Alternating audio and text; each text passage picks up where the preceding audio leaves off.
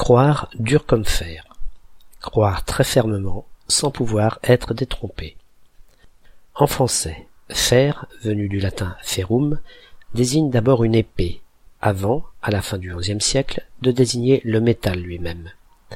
C'est au cours du XIIIe siècle que, au figuré, fer prend aussi la signification de très robuste, puis inébranlable. C'est ce sens figuré qu'on retrouve dans notre expression, une croyance inébranlable, qui date du milieu du XVIIIe siècle, sens amené par la dureté du fer trempé qui servait à fabriquer les armes blanches ou les armures.